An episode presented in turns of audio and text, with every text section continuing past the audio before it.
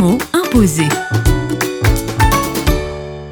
Avec Samuel Gruffaz, ambassadeur à Rocha, le mot imposé est aujourd'hui politique.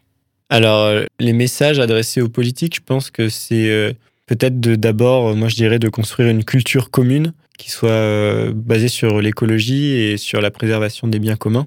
Parce que c'est clairement, la nature, c'est quelque chose qui peut rassembler plus que diviser. Et donc, je ne verrais pas, par exemple, des partis se créer spécifiquement pour l'écologie, mais plus que chacun des partis puisse avoir un terrain d'entente avec les autres et qu'il y a une vraie, euh, une vraie coopération autour de ce sujet-là, plutôt que de, chercher à se différencier en tant que parti sur euh, qu'est-ce que nous, on va dire en, écologie pour être mieux que les autres, mais plutôt dire bah, finalement quel est notre message commun sur l'écologie et, celui-là, on le conserve. Et puis après, ce qui est social, économique, normalement, ça doit découler aussi un peu de, nos engagements écologiques. Et c'est un compromis qu'on va faire et c'est comme ça qu'on va avancer euh, plutôt que nous diviser. Les mots imposés. Un mot, un invité, une minute pour un instantané de solidarité.